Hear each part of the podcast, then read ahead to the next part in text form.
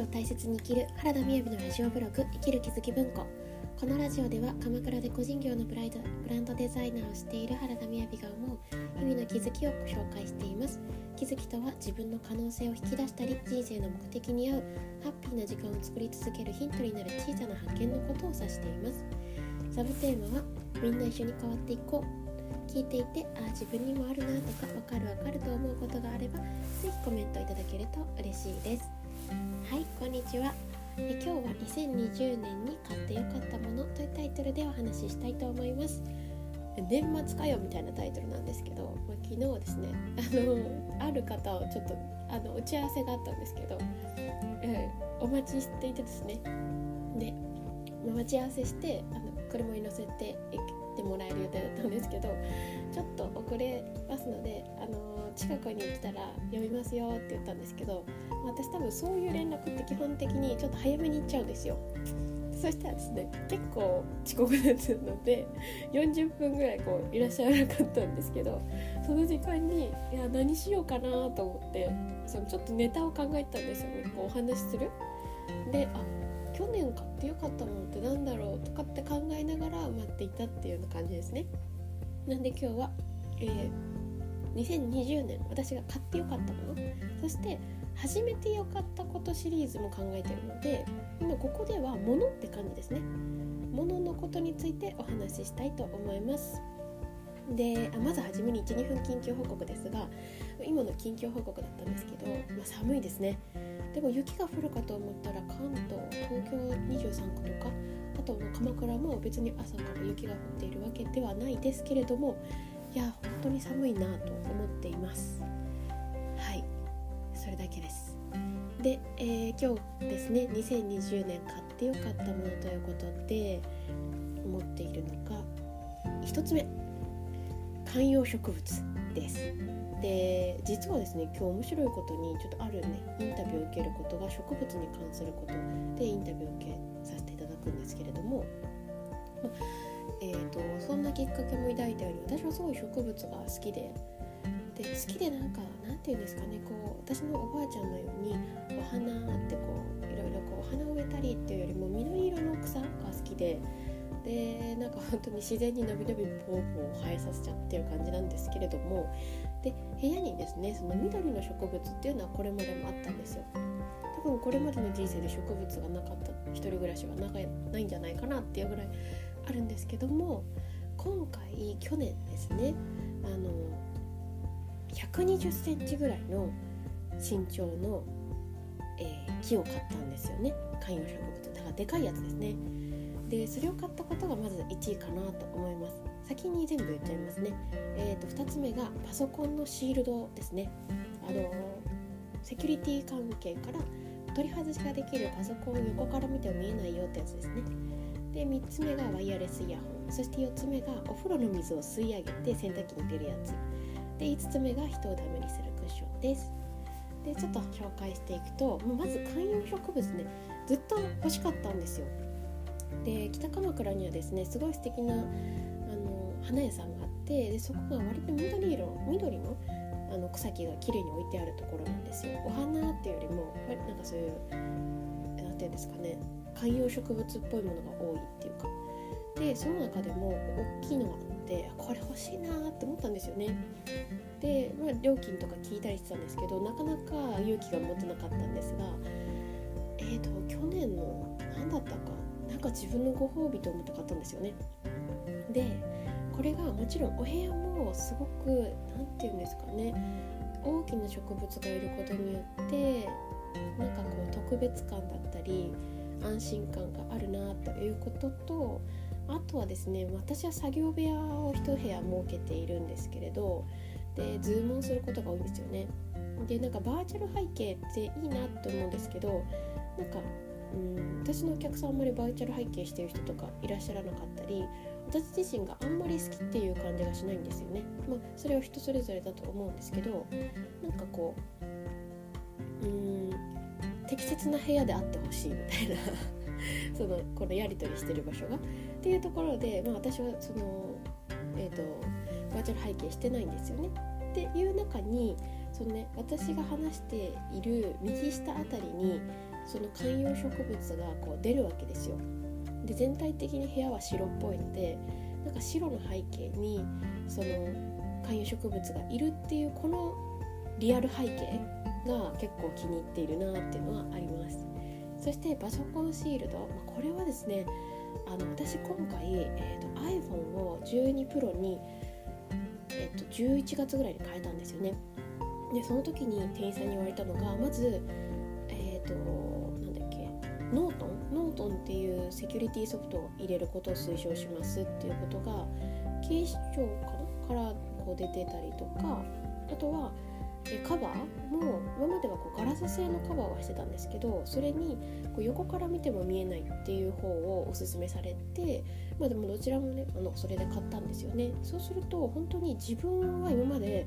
どれだけ見えてたんだろうって人の画面見ると思うんですよね。友達とか私ここにいながら画面見えるっていう。で今それは私の iPhone の場合は難しいんですよね。っていう感じで、えーと、iPad にもそしてパソコンにもこのシールドをかけられるようにしたんですよでパソコンはね色味が結構変わるので家では取り外しができるようにあのシールとかではなくって取り外しができるタイプなんですけどパソコンのこの何て言うんですかねなんかシークレットなシールドを、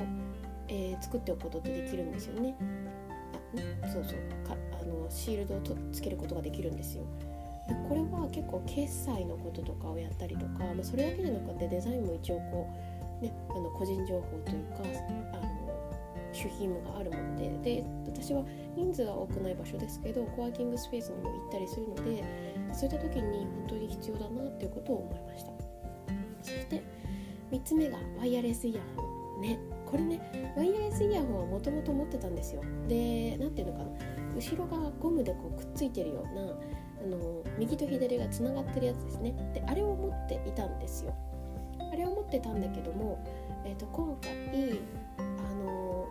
ワイヤレスイヤホンをですねあの離して使えるやつ。そして、えー、Amazon で買ったんですけど結構耳にフィットするんですよね。で私は耳は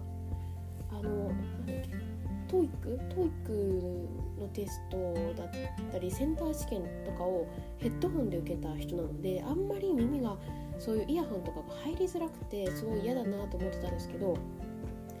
なんかねこの人間工学に基づきって書いてあるイヤホンはすごいフィットしてうんとちょっと怖いけどお風呂を洗いながらでも使えるぐらいの。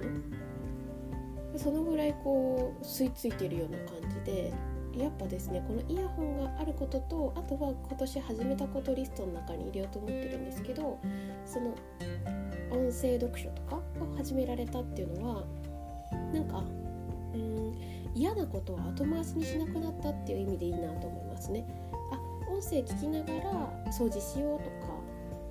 なんかそういう風になるようになったんですよね。そして4つ目がお風呂の水の吸い上げ機械ですね。でねこれ買いたい買いたいって思ったんですけどでも今考えると流れがあるなと思っていてで今年始めたことのリストの中にも早く言えよとかですけどあるんですがえっ、ー、とまあある方のサロンに入ったことをきっかけに毎日お風呂に入るようになったんですよね夏でも。で私はそれまでは温泉地温泉施設で2年半2年半勤めてたっていうこともあるのでなんか